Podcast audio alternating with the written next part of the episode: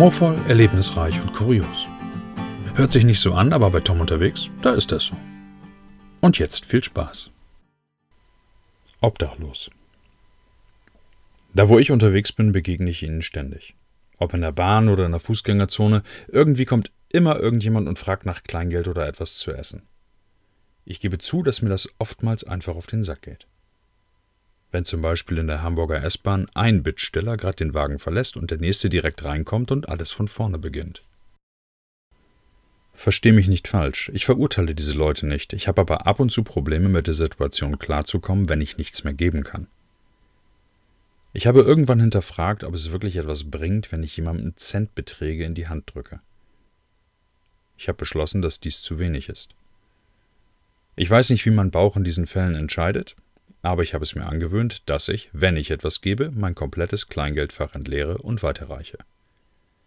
Und bei dieser Entscheidung mache ich auch keine Kompromisse. Warum ich dir das alles erzähle? Ich weiß es nicht. Noch nicht. Ich bin sicherlich kein Samariter, aber gelegentlich fühlt es sich einfach ganz gut an, jemandem zu helfen. Während ich das Konzept für diese Folge konstruiert habe, ja, das ist keine freie Rede und ich bin mir hundertprozentig sicher, dass du das schon gemerkt hast, da sind mir zwei kleine Geschichten eingefallen, die ich kurz einschieben möchte, bevor wir uns wieder gemeinsam in die Hamburger S-Bahn begeben. Ich war vor ein paar Jahren für ein Wochenende in Berlin und habe nach dem Frühstück etwas die Gegend erkundet. Als ich vollgefressen um eine Ecke ging, hatte sich dort gerade ein Punk mit seinem Hund auf einer Wolldecke niedergelassen und seinen Sammelbecher aufgestellt. Ich habe wie immer nicht viel nachgedacht, und da ich wieder mal kein Kleingeld im Portemonnaie hatte, habe ich einen Zehner in den Becher gesteckt. Geerntet habe ich ein Grinsen und ein sehr freundliches Danke. Er stand auch direkt auf und fing an, seine Sachen zusammenzupacken. Ich fragte ihn, ob alles okay sei, und er erwiderte, dass er nun für seinen Hund und wohl auch für sich etwas zu essen kaufen könne und heute nicht mehr arbeiten müsse. Es geht hier nicht um Selbstbeweihräucherung. Ich war einfach nur überrascht und gerührt davon, was 10 Euro anscheinend bewirken können. Bei der zweiten Geschichte hatte ich zur Abwechslung mal wieder mein Portemonnaie verloren. Das kann ich ziemlich gut. Und häufig. In meinem kleinen Hirn hatte ich mir ausgemalt, dass ich es wohl in Hamburg-Altona im Einkaufszentrum Mercado bei Rewe das letzte Mal in der Hand gehabt haben könnte. Auf dem Weg zum Mercado sitzt auch heute noch immer an der gleichen Stelle der gleiche Typ und bittet um eine Kleinigkeit für seinen Kaffeebecher aus Pappe. Ich ging an ihm vorbei und dachte nur so, krieg ich mein Portemonnaie, kriegst du den größten Schein, den ich habe, ohne zu wissen, wie es um meine Finanzen bestellt ist. Nachdem ich das Portemonnaie tatsächlich wiederbekommen hatte, habe ich noch etwas eingekauft und den Bettler draußen schon wieder verdrängt. Als ich an ihm vorbeischlurfte, ging durch meinen Kopf ein leichtes Fuck, da war ja noch was. Gefolgt von einem Ah, scheiß drauf. Fünf Meter weiter. Das kannst du nicht machen, du hast es versprochen. Also, wem auch immer. Also, Portemonnaie auf, ganz tief durchgeatmet, zweimal geschluckt und den Zwanziger in den Kaffeebecher gestopft. Das Gesicht des Empfängers fragte: Hast du nicht meine Tassen im Schrank? Sein Mund sagte jedoch Danke und es gab ein leichtes Nicken dazu. Zurück in der Hamburger S-Bahn. Feierabend. Unterwegs von den Landungsbrücken nach Altona. Ich habe keinen Sitzplatz bekommen und stehe im Türbereich der S3. Er macht abgesehen von seinen dreckigen Klamotten einen sehr aufgeräumten Eindruck und kommt durch den Wagen.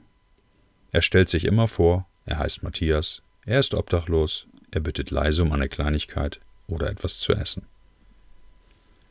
Kurz vor der Station Altona kommt er bei mir an, fragt aber nicht mehr nach einer Spende, weil er aussteigen will, und bleibt einfach neben mir stehen. Ich weiß auch nicht, was in mich gefahren ist, aber ich spreche ihn an, sage irgendwas wie Hi Matthias, wie geht's dir? Nach anfänglicher Zurückhaltung kommen wir ins Gespräch und er beginnt zu erzählen. Die wenigsten Leute wollen tatsächlich mit ihm reden. Das belastet ihn. Er schämt sich wegen seiner schmutzigen Kleidung. Seine Frau ist mit seinen Kindern abgehauen. Das hat ihn vor einem Jahr so richtig aus der Bahn geworfen. Er versucht jetzt, alles wieder auf die Reihe zu kriegen. Arbeit findet er nicht. Er hat keine Wohnung. Es ist ein Teufelskreis. Keine Arbeit, keine Wohnung. Keine Wohnung, keine Arbeit. Inzwischen stehen wir am Bahnsteig.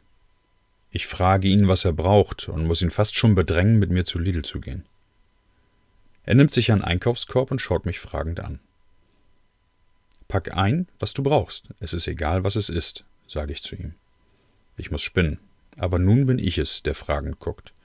Er nimmt etwas Käse, Frikadellen, ein Brot, Zahnbürste, Zahnpasta, eine Tafel Schokolade, eine Flasche Eistee und ein paar Äpfel. Kurz vor der Kasse kommt auch noch Handcreme hinzu, weil, wie er sagt, die Haut draußen immer so leicht austrocknet. Erst nach mehrmaligem Nachfragen erklärt er, warum er nicht mehr nimmt. Er will nur so viel nehmen, wie er am Körper tragen kann, da er befürchtet, dass ihm der Rest gestohlen werden könnte. Die Solidarität unter Obdachlosen ist wohl auch nicht viel mehr als ein Mythos. Wir verlassen den Markt und er bedankt sich so herzlich und ausgiebig, dass ich sie einfach gar nicht wiedergeben kann. Er besteht darauf, dass ich für die Zugfahrt einen seiner Äpfel mitnehme, was ich natürlich auch tue. Er wünscht mir für die Zukunft alles Gute. Ich bin mir sicher, dass wir uns wieder über den Weg laufen. Er lächelt und geht. Er weiß mehr als ich. Ich habe noch oft nach Matthias Ausschau gehalten, aber ich habe ihn nicht wiedergesehen. Matthias Einkauf hat 12 Euro und einen Keks gekostet. Und einen Menschen für den Moment ziemlich glücklich gemacht. Naja, und Matthias wird sich auch gefreut haben. Die Herzlichkeit der Menschen auf der Straße, gepaart mit der harten Realität, haben mich darin bestärkt, so weiterzumachen, wie ich es mir überlegt habe. Weil du mal wieder angesprochen und um etwas Kleingeld gebeten wirst, denk bitte kurz drüber nach, ob 15 Cent tatsächlich helfen. Ja, jeder hat sein Päckchen zu tragen, ich auch. Aber wenn jemand tatsächlich gar nichts hat? Ich habe auch akzeptiert, dass ich nicht jedem helfen kann. Aber wenn ich es tue, fühlt es sich richtig und merkwürdig gut an.